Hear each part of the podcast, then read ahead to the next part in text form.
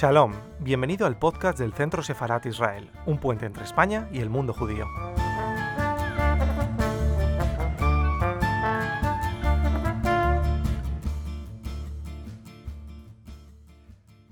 Muy buenas tardes y bienvenidos al canal de YouTube del Centro Sefarat Israel. Como todos ustedes saben, el Centro Sefarat es una institución de diplomacia pública eh, que depende del Ministerio de Asuntos Exteriores, la Comunidad de Madrid y el Ayuntamiento de Madrid, cuyo propósito es servir de puente entre España y el mundo judío. Y lo hacemos a través de actividades como esta que hoy no estoy aquí. Esta conferencia eh, que, hemos, eh, que hemos querido titular, o más bien que ha querido nuestro invitado de hoy, a quien ahora eh, procederé a presentarles titular, Israel en busca de la realidad a través de los mapas. Esta conferencia va a estar impartida por Luciano Modino. Luciano, a quien agradecemos mucho que nos acompañe. Luciano, muchísimas gracias. Hola, buenas tardes Israel. Gracias, gracias a ti, al Centro Cefara también, por supuesto. Y bueno, un saludo a la, audiencia que nos esté escuchando en, esta tarde. Muchísimas gracias. Eh, Luciano Modino es analista internacional, es máster en Relaciones Internacionales eh, por la Universidad Complutense de Madrid. Eh, asimismo, es colaborador habitual desde aquí, desde España, colabora con The Times of Israel, Ah, pueden leer en, su blog varios de sus artículos, muchos de sus artículos, y precisamente eh, en muchos de ellos eh, nos habla del tema que ocupa la conferencia de hoy, que son estos mapas de Israel eh, sobre los que ha habido en muchas ocasiones, digamos, ciertas confusiones. Así que estamos seguros de que esta conferencia ayudará a entender mucho mejor la realidad de Israel a través de, a través de los mapas. Así que, Luciano, cuando tú quieras, todo tuyo. Bueno, bueno, muchas gracias. bueno, Podemos comenzar. Eh, un poco lo que veníamos hablando, el, sentido de, comenzar esta, esta, pequeña conferencia de esta tarde, es poder proponer una lectura crítica. A veces yo siempre digo que los conflictos del Medio Oriente en general, pero el conflicto árabe-israelí y su desprendimiento palestino-israelí, que es lo que, lo que aclararemos ahora en, poco tiempo, genera generalmente una, una serie de confusiones, tergiversaciones y a veces malas lecturas que se corre el riesgo, obviamente, en el sentido de, eh, digamos, continuar y persistir con este tipo de errores, tener confusiones a la hora de, analizar y poder eh, afrontar lo que es la realidad, que es muy cambiante, que es muy pragmática y que a veces es muy difusa, con relaciones políticas, económicas, culturales también, muchas veces difusas en lo que es la región de, del Medio Oriente. Entonces, bueno, titulamos así, Israel en búsqueda de la realidad en los mapas. ¿Qué mapas? La cantidad de mapas que hay. Yo siempre digo, la mejor forma de, entender y aprender un poco de, la política internacional es a través de, los mapas, porque los mapas hablan mucho, los mapas cuentan, cuentan las realidades, cuentan las relaciones, cómo se han ido moviendo grupos de personas, países, comunidades, y en ese sentido es muy rico ver cómo el mapa de Oriente Medio se ha ido transformando en los últimos años, pero que, por supuesto, si no se hace una lectura crítica de estos mapas pueden confundirse y puede llevar a convertirse estos mismos mapas en herramientas y políticas de propaganda que muchas veces están al servicio de la tergiversación y a veces la parte interesada en la lectura del conflicto palestino-israelí. Entonces, en ese sentido, creo que es un buen, un buen comienzo para, para empezar a ver un poco de lo que ha sido eh, estos aspectos que vamos a empezar de alguna forma a comentar y que, bueno, me parece importante destacar. En principio, considerar que cuando hablamos del conflicto eh, palestino-israelí, desde mi perspectiva, no es tan correcto hablar de la generalidad del conflicto y las relaciones árabes-israelíes que han tenido una modificación y un tanto diplomático, político, incluso militar, distinto al que tiene hasta el día de hoy el, el conflicto y la relación entre Israel y los palestinos. Y a esto me refiero porque cuando hablamos de la realidad del mundo árabe y la realidad de su relación con Israel, no solo desde el 1948, que es el año en mayo en que se, forma y se, y se da la creación del Estado moderno, conocemos actualmente como, como el Estado de Israel, sino que viene muy atrás también en el tiempo y que tiene relaciones, por ejemplo, en lo que es la relación en los pogromos árabes del siglo XIX, la persecución el éxodo del pueblo judío desde los países árabes en 1948 y posterior a 1948, muchos de estos son, son expulsados de tierras árabes y de alguna forma se convierte en lo que muchos llaman y, que comparto como un éxodo silencioso o muchas veces no tan conocido por eh, los medios de comunicación y la publicación en, en general, la opinión pública en general. Entonces, en ese sentido, me parece que el conflicto eh, o la relación árabe-israelí tiene características particulares. Israel ha conseguido un andar diplomático con Egipto, con Jordania, donde ha firmado procesos de, normalización y de pacificación y procesos que llegan hasta el día de hoy en los países del Golfo. Por ejemplo, el caso de los acuerdos de Abraham marcan un ritmo muy, muy distinto y también muy, muy paradigmático de lo que es la política exterior de los países árabes al día de hoy y por supuesto también del Estado de Israel. En cambio, con los palestinos es distinto. Con los palestinos siempre ha habido una especie de bloqueo a llegar a la paz. Entonces muchos que se inician en estos, en estos temas del Medio Oriente dicen, bueno, pero ¿por qué los palestinos y los israelíes no pueden lograr estos acuerdos de paz que de repente Israel sí ha logrado con Egipto, con Jordania y que, insisto, sigue hoy formando con Emiratos Árabes Unidos, Bahrein, etcétera, distintos, distintos países del mundo islámico. Uno de los, de los elementos que yo siempre considero es la intransigencia y la violación reiterada de los acuerdos que se van firmando de manera unilateral es decir, violaciones unilaterales a los acuerdos, por parte de los palestinos que conforma una intransigencia. Es decir, hay una intransigencia y un bloqueo y un rechazo muchas veces, querer acercar posiciones, incluso cuando ha habido propuestas israelíes y apoyadas por muchos países árabes para poder solucionar la cuestión territorial. Entonces, esto lleva a pensar de forma quizás un poco adelantada y una conclusión que, que me gusta siempre llegar, es que el conflicto palestino-israelí, como hoy está planteado,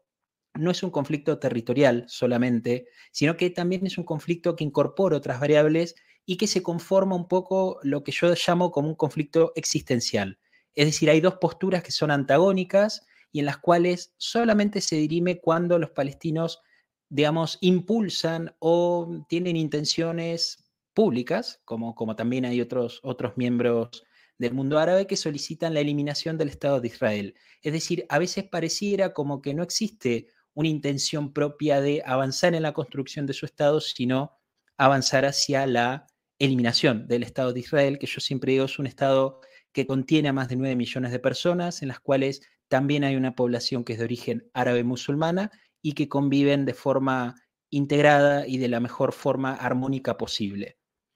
Entonces, cuando avanzamos un poco en, la lectura y en, adentrarnos un poco en estos temas, es muy común encontrarnos estos mapas. A mí particularmente me ha pasado en los ámbitos académicos, universitarios, hasta el día de hoy, se sigue mostrando este mapa como si fuera referencia de la realidad. Es decir, este mapa a principio, como si una persona, supongamos que nunca ha leído ni ha conocido nada del conflicto palestino-israelí, se encuentra con este mapa. Entonces, claro, a priori es una composición muy inteligente armada, inteligentemente armada, perdón, para demostrar algo, que es como de repente una tierra en verde, que es la tierra palestina, que está identificada en 1947, llega hasta el presente, es decir, en esos 75 años desde la, creación del Estado de Israel o la partición o el proyecto del plan de partición en 1947, se conforma en lo que es una desaparición de todo ese territorio verde, como si Israel fuera un germen que se ha comido desde adentro las entrañas de un Estado palestino. Y esto vamos a ver que en realidad no fue así. Esto no fue así porque quien plantea una composición de este tipo está planteando una, una composición tergiversada, muy errónea y también muy descontextualizada en lo que hace al contexto también histórico. En principio, por estar desconociendo más de 3.000 años de relación del pueblo judío para con la tierra que hoy eh, está, digamos, en disputa y que es abiertamente conocedora dentro del conflicto palestino-israelí. La relación entre el pueblo judío y Oriente Medio es muy rica y va muchísimo más atrás en el tiempo, incluso con territorios que hoy están bajo administración de la autoridad palestina. Caso Hebrón, eh, la propia Jerusalén, que no, está bajo administración palestina, por supuesto, pero que sí tiene hoy un estatus internacional que a veces es muy poco convincente y refleja muy poco la, realidad histórica. Entonces, cuando estos mapas se presentan, el peligro es que carecen de sentido y carecen de contexto. Y esto es lo que puede llevar a errores de lectura y malas interpretaciones, siempre interesadas o, por, o por ignorancia en, bueno, conocer realmente qué es, lo que, qué es lo que sucede con esto. Entonces, es importante acá plantear algunas cuestiones que se empiezan a aparecer cuando alguien empieza a indagar un poco más en qué es lo que hay detrás de esta composición. Primero, la Palestina que se identifica aquí en 1947 no era la Palestina, digamos, como conocemos hoy, esos territorios bajo, administración palestina, tampoco era esa palestina que muchas veces se presenta, especialmente en los, grupos activos mucho más eh, acérrimos de, la cuestión palestina, y se presenta con una particularidad, y es que realmente estos territorios, o, lo que sería esta, parte de, Palestina presentada en 1907, tiene también un trasfondo histórico. Es decir, la historia del Medio no comenzó en 1947 con el plan de partición del Estado británico, sino que lleva, como dije, mucho tiempo hacia atrás. En ese tiempo, los palestinos han pasado siendo, por ejemplo, territorio o una provincia no autónoma, ni en su política, ni en su economía, ni en su religión, entre otras cosas, del Imperio Otomano. Estamos hablando desde el 1517, el siglo XVI, hasta 1917, que es cuando el Imperio Otomano se integra y son los británicos, e, en un cambio de coyuntura política y, estratégica en el, en el, Oriente Medio, especialmente vinculados al tema del petróleo y el canal de Suez, que toman mayor protagonismo en, esta región. Por eso cuando se conforma el mandato británico a partir de el final del Imperio Otomano, se da una coyuntura política distinta, en los cuales los palestinos tampoco eran eh, habitantes y parte de esa Palestina histórica. Es decir, esto, esto a veces es una confusión que se genera y que puede traer serios, serios problemas, porque incluso si fuéramos mucho más atrás en la historia, veríamos que la palabra palestinos, como, como si fuera una identificación nacional moderna, no es correcta tampoco, porque quien utiliza por primera vez esta concepción ha sido el imperio romano, es decir, su, emperador, Adriano, para sofocar y humillar las eh, revueltas que había dentro de Judea y Samaria. Es decir, habla de Palestina para borrar el concepto y la idea de Judea y Samaria, que sabemos que es la región que hoy muchas veces se conoce mediáticamente como Cisjordania, pero que en realidad se define como Judea y Samaria en una precisión terminológica. Entonces, también hay que, destacar y, a veces descartar automáticamente cuando, como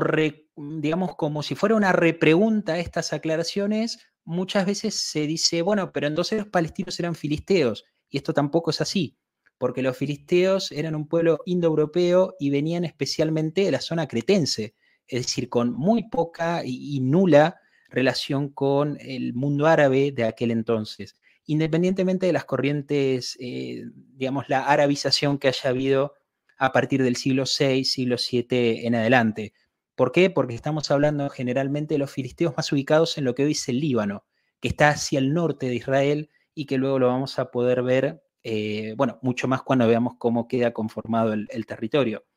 Entonces, todo esto que, que, se inicia hacia la época del Imperio Romano, vemos que no comienza en 1947, que hay muchos años de historia, muchos siglos de historia anterior a todo esto, que a priori nos alertan algo. Este mapa en 1947 o, esta cuestión en 1947 no comienza, comienza mucho tiempo atrás. Entonces, vamos a ver que la composición 2, cuando surge el plan de partición, es decir, la partición del mandato británico de Palestina, que ocupaba, como vamos a ver un poco más, más adelante, eh, la parte de lo que sería, o gran parte de lo que hoy sería Jordania y lo que conforma como, como Israel también, y que se presenta a priori nuevamente para una persona que viene alejada de estos temas como ese territorio verde que ha desaparecido o que empieza de alguna forma a desaparecer, en detrimento de un espacio blanco que crece. Entonces aquí se refuerza la peligrosa idea de Israel como un estado invasor que se ha injertado en el Medio Oriente, lo cual esto es una barbaridad en términos históricos, en términos arqueológicos, por lo que comentábamos al principio, la relación y la fuerte pertenencia que tiene tanto eh, el pueblo judío como sus vínculos con, el cristianismo también en la zona, en la región, especialmente histórica, que viene de muchísimo tiempo atrás y que estos mapas eh, intentan borrar. A veces yo siempre digo, o de forma intencional o de forma eh, no intencional, pero al uso de los primeros. Entonces, por eso creo que es una situación un poco, un poco complicada. Decíamos entonces que la conformación del mandato británico de Palestina se conforma en ese nuevo contexto, es decir, un contexto en el cual Gran Bretaña y otras potencias menores europeas se reparten en una división política, también una injerencia mucho mayor en el peso económico a través del petróleo, con los países de la región. Y en ese sentido, el control del imperio británico era sumamente importante por la cuestión del canal de Suez, especialmente la cercanía de todo este territorio con el canal de Suez era lo que despertaba el interés de eh, la corona británica para tener la zona bajo control. Control que por supuesto no existía, porque este, este mapa o este, esta composición, esta parte de la composición de los mapas verdes lo que muestra es que el plan de partición generó esto. Y eso no es así tampoco, porque esto es una parte. Esto es solamente un 10% del verdadero mapa de la, eh, del mandato británico que llega, por supuesto, hacia posterior, hacia 1947, que es cuando se parte. En ese sentido, cuando se parte, eh, antes, un poco antes incluso de la Comisión Peel y distintas comisiones que la corona británica encomienda para justamente evaluar qué era lo que sucedía, se determinan una serie de cuestiones que son verdaderamente, para la época, eran verdaderamente preocupantes, estaban a la corona, y era el fuerte rechazo que los árabes hacia la población judía de la zona, que no eran todavía las migratorias que muchas veces se utilizan como digamos, letilla para definir la cuestión de la creación del Estado de Israel. También tiene algo de, incierto y muchas veces de, impreciso. Pero lo cierto es que para 1936, 1929, hay un hecho muy violento, el pogromo en, en Hebrón, que hoy está bajo, bajo control de la autoridad palestina. Eh, se presentan situaciones de violencia que, como dijimos, alertan a la corona británica. Eso hace que a partir de 1940, 1939, 1940, ya entrando en lo que es la Segunda Guerra Mundial y posterior a su finalización, posterior a la Shoah también, en 1940 definen el plan de partición, que era el plan de partición de todo el británico, que no ocupaba solo lo que hoy es Israel. Por eso el mapa muestra esa composición que muestra el, plan de partición como una Palestina que se desintegra por Israel, eso también no es así. Es decir, eso es incorrecto. Es incorrecto en términos históricos, en términos geográficos, en términos de evidencia empírica. Porque justamente la repartición y la partición que se hace en el mapa del mandato británico le da mayor cantidad de territorio a los países árabes, por una cuestión demográfica, una cuestión de recursos, entre otras cosas. Hacia 1947 sí hay dos cuestiones que me parecen interesantes poder, poder discutir o poder remarcar. Primero que se da este éxodo que decíamos al principio, se da gran parte de este éxodo a partir de la instauración del Estado de Israel y en rechazo a su aparición, es decir, en, rechazo a la conformación del Estado de Israel, los árabes conformados en cinco o seis grandes ejércitos de la época se lanzan a una guerra determinada por ellos mismos como guerra de exterminio, en la cual eh, estaban, digamos, luchando y, se lanzarían a lo que era realmente una carrera verdaderamente violenta y de exterminio, para, en palabras de la Liga Árabe de aquel entonces, expulsar a los judíos al mar. Y esto, y esto es una frase que siempre recalco porque es bastante mm, emparentada con el sentimiento que hoy hay en muchos de estos, de estos rincones, especialmente en lo que es, se camufla como es el, el antisionismo, el antisemitismo que tiene algunas fronteras compartidas en, sus conceptos muchas veces, y es de rechazar cualquier tipo de proyecto de autodeterminación de, en este caso, el pueblo judío, que en definitiva es el espíritu del sionismo y que también muchas veces se utiliza como un concepto muy elástico para definir muchas cosas, englobar, y ahí, bueno, es donde se arman un poco de problemas a la hora de conceptualizar esto. Entonces, todo este, este, proceso determina el segundo concepto o hecho que, remarco, que es la guerra de independencia de 1948, es decir, esta guerra árabe y la defensa israelí, que en una hazaña y en una verdadera campaña defensiva logra repeler el ataque de eh, estos ejércitos árabes, ejércitos muy bien eh, armados, con sus cosas, con sus estructuras, y, ya de mucho tiempo, incluso en, el tiempo, con mayor población, mayor recursos, se lanzan contra esto. ¿Cuál es el concepto que, creo que es importante remarcar de la, de la guerra árabe? Es el espíritu. Es decir, esa guerra que los árabes comienzan contra Israel tenía un sentido plenamente exterminio. ¿Por qué? Porque ellos rechazaban cualquier tipo de conformación estatal, en lo que en ese entonces se consideraba como una conformación estatal, del proyecto sionista. Es decir, no iban a tolerar nunca la autodeterminación del pueblo judío y menos conseguir su propio Estado y mucho menos convivir con, convivir con ellos. Dentro del Islam hay un concepto que, creo que lo, define muy bien, que es el de dimis, que es el concepto de un ciudadano de segunda contra todo aquel que no es eh, islámico en un, y vive en un país musulmán. En teoría tiene alguna, digamos, alguna cuestión de igualdad, en teoría, de derechos relativos a la cuestión de propiedad, profesión de fe, pero siempre con reparos. Es decir, no dejas de ser nunca un ciudadano de segundo nivel, en categoría o, contra los ciudadanos que sí son islámicos y viven en países de mayoría islámica. Muchas de estas cuestiones todavía hoy siguen vigentes en las, en las legislaciones, pero es verdad que eh, esto es lo que ocurre en 1947, 1948, cuando toda esta guerra comienza.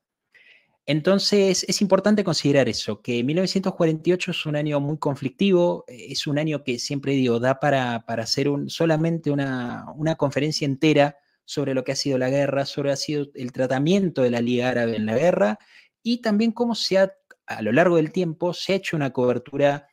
comunicacional, periodística, política, analítica muchas veces de estos, estos efectos bélicos de 1948 efectos que hoy todavía se siguen sosteniendo en lo que hace a la cuestión de, por ejemplo, los refugiados, la UNRWA, esas cuestiones a veces muy poco claras en la, en la cuestión palestina. Entonces, como decíamos, ese mandato británico era esto, es el mandato británico que ocupaba más de un 70% de lo que los mapas verdes muestran. Mapas verdes, esa composición inteligentemente presentada, que es un recorte interesado de la realidad, escondía más de un 70% del territorio. Porque claro, aquí estamos viendo que solo focalizan en lo que era esa parte de Palestina histórica, que casualmente coincide con la, gran mayoría de lo que hoy es Israel, que podríamos denominar como el Israel actual. Pero claro, olvidan que el mandato británico llegaba mucho más en sus fronteras y el culo rojo también ocupaba a lo que es Jordania. Es decir, estamos en un territorio mucho más grande que es recortado de forma interesada y, como decíamos al principio, genera un error de lectura y, por supuesto, tergiversación de los, de los hechos y de la evidencia, de la evidencia empírica.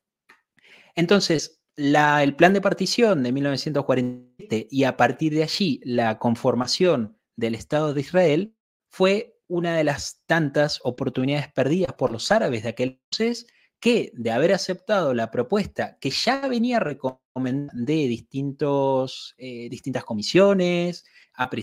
del mundo occidental, dentro del mundo árabe también, de crear su Estado. Es decir, de, como ha hecho Israel, crear los primeros cimientos del Estado moderno, se enfrascaron en una guerra realmente conflictiva para propios y ajenos. Nunca es, eh, nunca es beneficiosa para nadie en ese sentido, más por las bajas que genera, los daños en el largo plazo, etc.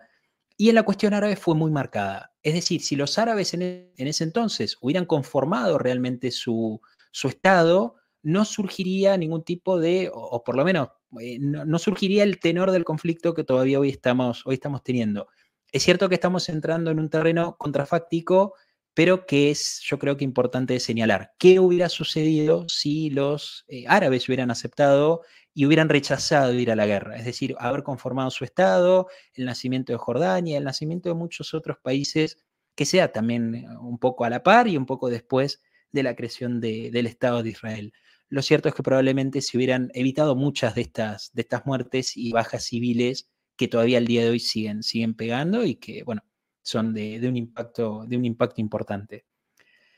Entonces, aquí es donde surge la tercera la tercera mm, composición o el tercer esquema de estos, de estos mapas verdes, que es 1949 a 1967. Y acá un detalle. Muchas veces también se olvida mencionar algo, y es que la partición se da con el derecho del Estado, eh, perdón, del pueblo judío de acceder a su hogar nacional y la conformación de su Estado moderno, y también la posibilidad de que sean los árabes quienes puedan construir su Estado en lo que es hoy Jordania. Pero claro, eh, con el tiempo surge esta idea de los palestinos. Entonces muchos dicen, bueno, pero ¿y dónde estaban los palestinos entonces? Y aquí es donde hay una cuestión un poco más eh, difícil de, desarrollar y es que los palestinos como tal estaban incorporados en lo que era Jordania, Egipto, eh, Yasser Arafat, eh, uno de los grandes exponentes de, de, la cuestión palestina mucho más moderna, que firma entre otros los acuerdos de Oslo, que llega a conversaciones con distintos gobiernos israelíes, era egipcio y la conformación de la causa palestina como tal se da dentro de este periodo, en 1949 y 1967, en un proceso mucho más marcado también por el ritmo de la guerra y la cuestión eh, de mayor confrontación, si se, si se quisiera definir así. Entonces, a partir de la, de la, expulsión de los judíos en Jerusalén Este, que propina el entonces reino de, es el reino hachimita, es el reino de Transjordania, eh, en 1948-1949, como respuesta también a la, instauración o las primeras, eh, los primeros cimientos del Estado moderno israelí, se produce la anexión tanto de Jordania como de Egipto en territorios que hoy son, digamos, considerados como vitales por la causa palestina. ¿Qué me refiero con esto? Que de 1949 a 1967 este mapa de aquí está mostrando una realidad que no es correcta, nuevamente. ¿Por qué? Porque los territorios que estaban en verde no eran palestinos tampoco en ese entonces. Es decir, en ese momento, a partir de 1949, la anexión de Jordania a Cisjordania, es decir, el reino de Transjordania a Cisjordania y eh, de Egipto con la franja de Gaza, hace que los territorios que hoy son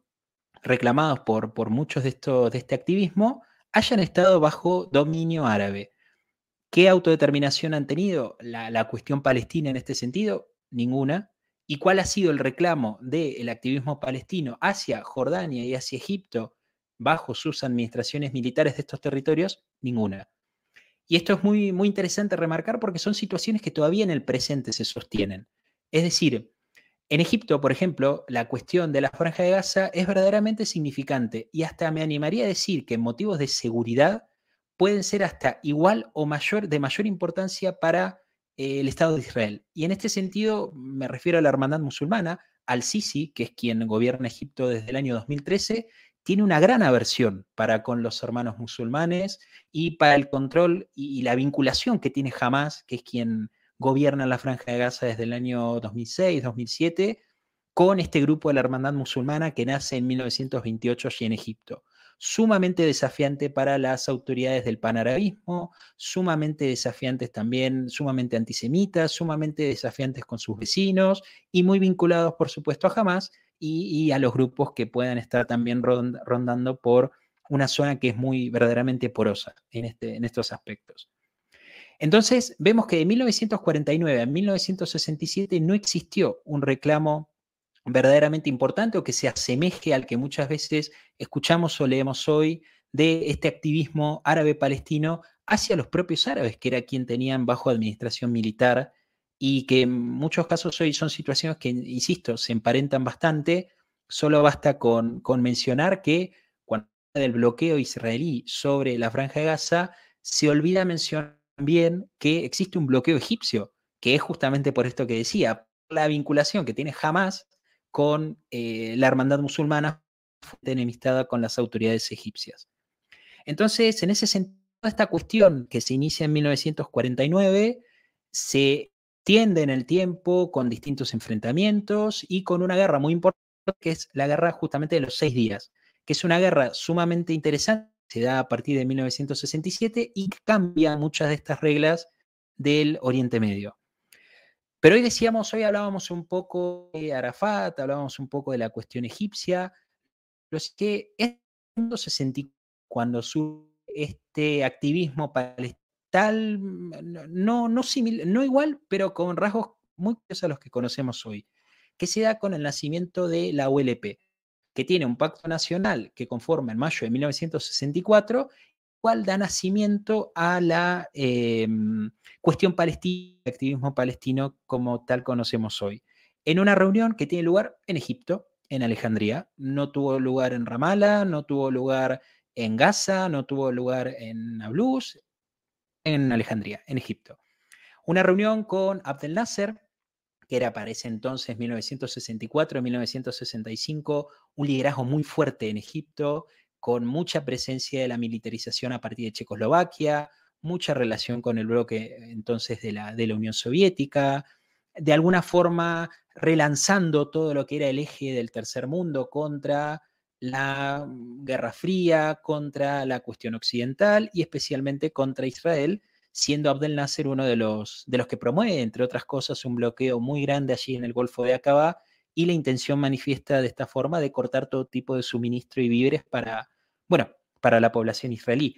Abdel Nasser entonces se, junta en 1964 con Yasser Arafat, insisto que era el, eh, egipcio de aquel, de aquel, entonces, que a partir de entonces se, se, convalida o se considera a sí mismo como referente de su causa palestina, es elegido dentro de la OLP para llevar este tipo de reclamos a un plano político mucho más.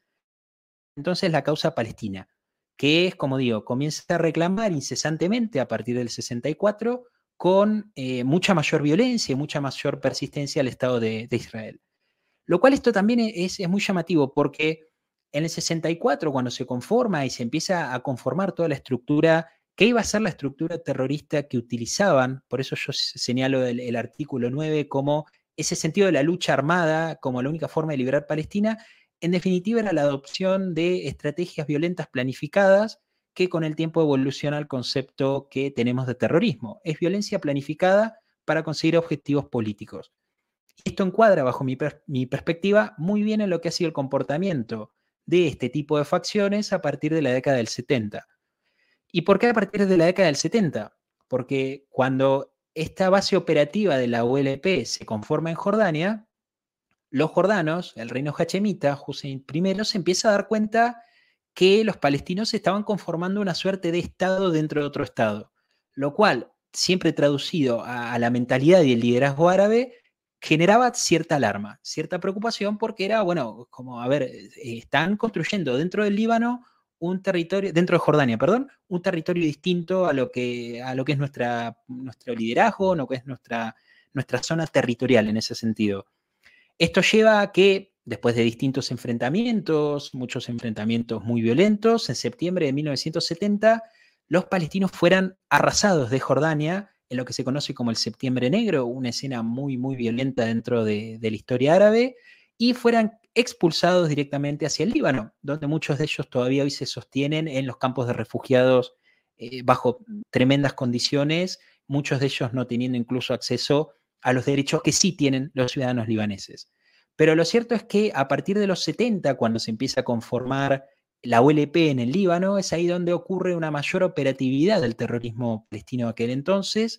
contra las zonas israelíes, es decir, especialmente con el norte. Cuando se empiezan a filtrar desde el sur del Líbano. Estamos ya también en los años previos al nacimiento de, las milicias guerrilleras eh, del Hezbollah. Es decir, estamos ya en una época muy, muy conflictiva y un nacimiento de un germen violento muy, muy marcado en esa zona. Entonces, la guerra de los seis días lo que hace justamente, como decíamos, es uno de los acontecimientos más importantes porque cambia todo el eje, es decir, pone eh, sobre la mesa un nuevo tablero, una nueva forma de ver el Medio Oriente porque además de ser parte de la historia militar moderna, genera nuevos cambios en los cuales se procede desde la, respuesta y la rápida respuesta preventiva israelí a hacerse con territorios como, por ejemplo, el Sinaí, que estaba dentro de lo que era Egipto, digamos, de lo que es Egipto actualmente, que está hoy bajo, bajo mandato egipcio. Luego también recuperando zonas, el caso de eh, Judea y Samaria, Cisjordania, que se ve allí un poco a la derecha, y los Altos del Golán, que son sumamente importantes a la hora de ver la estrategia defensiva contra los grupos que operan en Siria. Grupos sumamente mm, volátiles en fronteras que son muy porosas y en donde estos gérmenes violentos a veces prenden y prenden muy rápido. Entonces, siempre es importante considerar que un país no se mueve estratégica y militarmente en doctrina por una cuestión de, eh, de rechazo o una cuestión sino que hay un sentido plenamente estratégico de seguridad que hace a la de defensa de Israel. Por eso, a veces siempre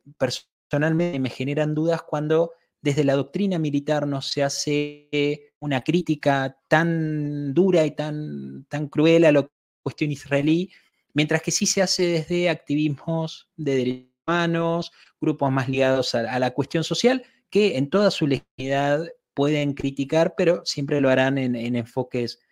totalmente distintos. Entonces, la guerra de los seis días, eh, más de, la cuestión militar, que es sumamente importante y muy, muy larga de abarcar,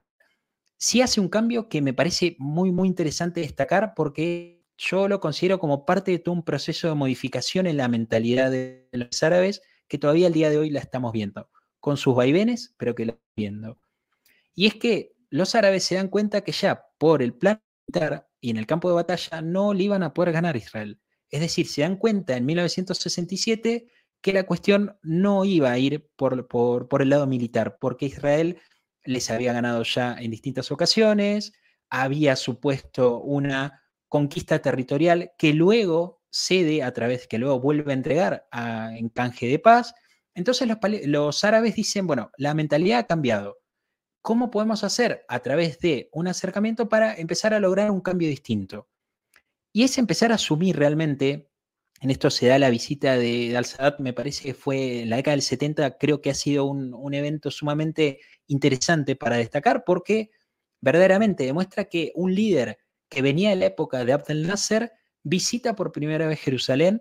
no por haberse convertido de la noche a la mañana en un referente del sionismo, ni, ni el mejor amigo de Israel, sino porque comprendía que la causa, o una causa panarabista, una causa árabe, en detrimento de la existencia del Estado de Israel y contra el proyecto, el proyecto de autodeterminación del pueblo judío,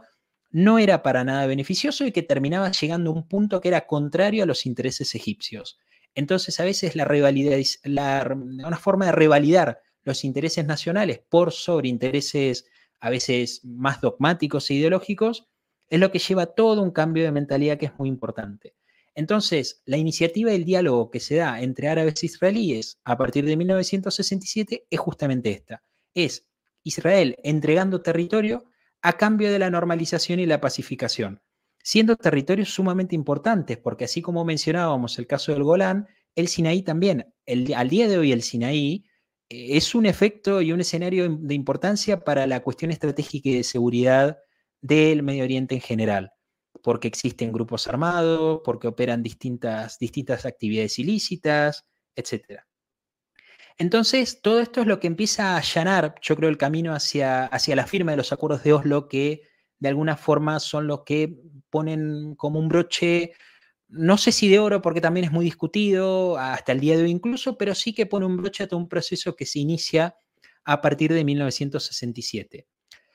Y llegamos a la composición 4, que es la composición donde en teoría el invasor blanco ha fagocitado toda la parte verde. Entonces, si volviéramos a eso, una persona que llega y dice, bueno, pero si esto en 1947 era verde y en el 2023 tienen solamente esto, eh, ¿cómo es? Además, este, el mapa es muy claro, territorios ocupados y tierra palestina, lo cual esto, insisto, tampoco es así. ¿Por qué no es así? Porque a partir de 1993 tenemos la firma de los acuerdos de Oslo, que son acuerdos sumamente trascendentes para la época porque de repente daban una nueva esperanza para alcanzar la paz y que se ajustaban a todo un contexto político sumamente particular. Final de la Guerra Fría, luego de la Cumbre de Madrid en 1991, luego de más de, de la década del 70, 80, es decir, más de 20 años en los cuales el enfrentamiento y la persistencia de actividad terrorista contra civiles israelíes había sido muy fuerte y en donde todavía estaba presente la cuestión de la intifada, la cuestión de Hezbollah, los ataques en este germen violento en contra de los, de los civiles israelíes y demás. Entonces, todo esto lleva a que los acuerdos de Oslo, el proceso de Oslo, conformen una cuestión territorial también como parte de sus acuerdos, que se forma en 1995, en septiembre, el 28 de septiembre, con una división que, insisto, es firmada y es aprobada por las partes. Es decir, con el aval de los Estados Unidos y de la Federación Rusa, Unión Soviética, es que los palestinos, con una delegación liderada por Yasser Arafat y la firma también acompañada de Mahmoud Abbas, el actual líder de la, de la autoridad palestina, que, ostenta su cargo desde hace muchos años, impidiendo procesos eleccionarios y, demás, eh, se conforma una división territorial que es justamente esta, que es hablar ya no de territorios ocupados, que esto es lo que me parece muy importante destacar. No son territorios ocupados, son territorios en disputa. Territorios en disputa que se establecen conforme la aceptación de las partes. Esto quiere decir, las partes, Palestina e Israelí, con el acompañamiento de la comunidad internacional, Rusia, los Estados Unidos, la Organización de Naciones Unidas, logran determinar tres zonas, la zona A, la zona B y la zona C. La zona A, administración de la autoridad palestina. Caso, podemos poner eh, Hebrón, Jenin, Nablus, es decir, cualquier ciudad que hoy esté bajo la administración de la autoridad palestina. Lo cual también demuestra que es incorrecto cuando en muchos medios leemos de eh, Nablus ocupada o, lo que Nablus, Jenin, no son ciudades ocupadas, son ciudades donde los palestinos tienen su propia administración, con muchos problemas y con una fuerte liderazgo, pero que están bajo control de los palestinos. La zona B, que sí es de administración compartida, a lo que hace la cuestión civil bajo la potestad de la autoridad palestina, y la cuestión de seguridad y militar también para, el, eh, para Israel. Tiene un sentido claro y, muchas veces por esto también la, disputa. Los palestinos, la autoridad palestina, no deja de ser, más allá de una conformación política bastante reciente, no ha logrado, por falta de interés, capacidad, posibilidades, es discutible, todo es, conversable y, es discutible, de poder hacer frente a peligros de amenaza contra el Estado de Israel que son persistentes, que están dentro ya del ADN de muchos de esos rincones de la cuestión palestina todavía el día de hoy.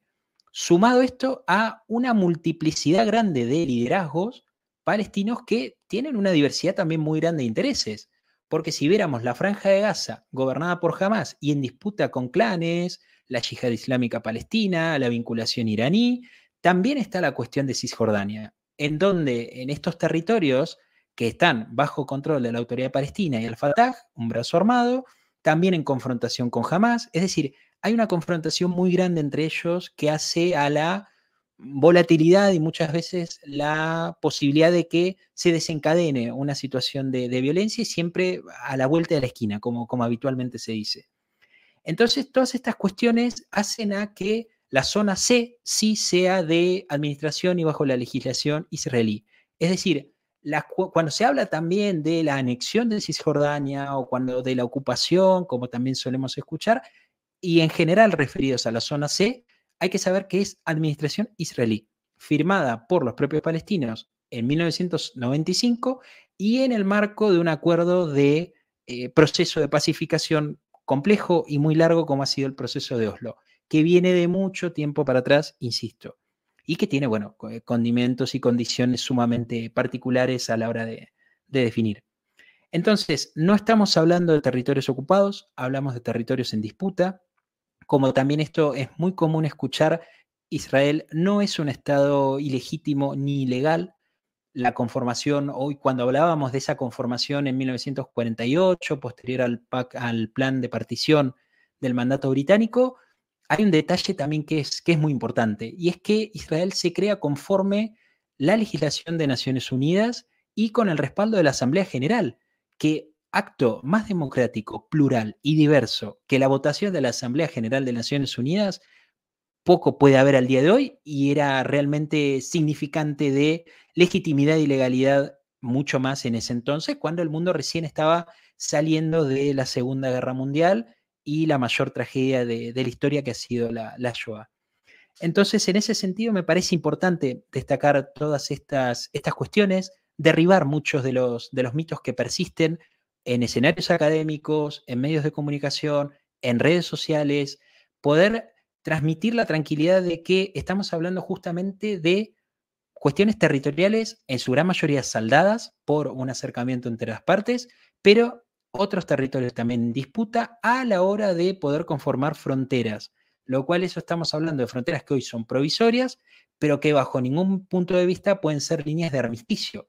lo cual eso también es muy claro a la hora de determinar por qué la conformación territorial actual, que es la que estamos viendo aquí, aquí en pantalla, se define de la siguiente manera, en la cual Israel le ha cedido el control total en el caso de la zona A y el control político en la zona B, pero por supuesto sin tener todavía una situación de statu quo y de estabilidad que permita avanzar en mayores eh, márgenes o, escenarios de eh, libertad y autonomía para la cuestión palestina. Entonces, en ese sentido me parece interesante destacar esto. Al día de hoy, la persistencia de estos errores históricos puede hacer que mucha gente tenga visiones o tenga lecturas erróneas también del presente. Hoy el Medio Oriente no es el del 1948 o el del 1949. La realidad es que son cada vez más los países árabes y los países de mayoría musulmana, caso Indonesia, algunos países de Asia, casos de África, que están llegando a una normalización con el Estado de Israel. Sabemos que es pacificación cuando ha persistido guerra, pero no cuando no la ha habido, estamos hablando de normalización, por ejemplo con Chad, que fue la reciente apertura de la Embajada de Chad en, Tel Aviv, caso de Israel con Marruecos, que tiene una concepción estratégica muy interesante realmente para, para remarcar y tiene un lazo muy grande en lo que hace al pueblo marroquí con el pueblo judío también.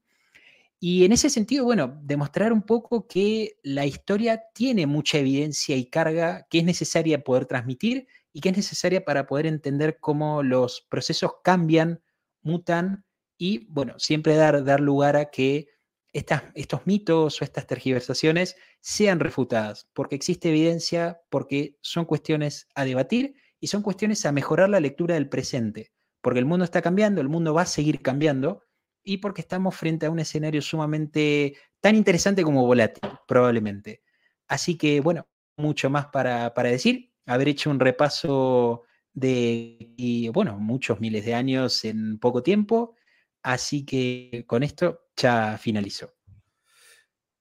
Muchísimas gracias, eh, Luciana. Como bien eh, nos decías, hemos eh, viajado mucho en el tiempo, ¿no? Son muchos años de, recorrido, pero yo creo que nos ha ayudado a entender un poco mejor esa, evolución y el punto al que se llega de la creación del Estado de Israel, ¿no? Es muy importante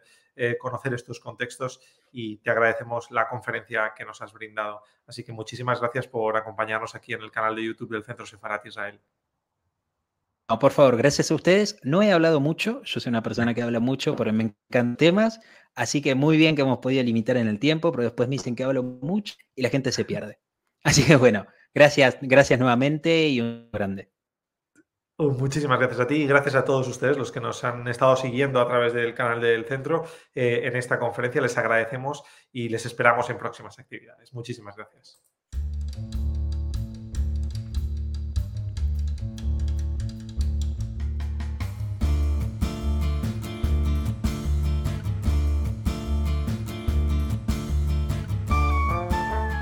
Gracias por escucharnos. Recuerda que también nos puedes seguir a través de Instagram, Facebook y Twitter con el usuario arroba Centro Israel o si lo prefieres en nuestra página web www.sefarat-israel.es.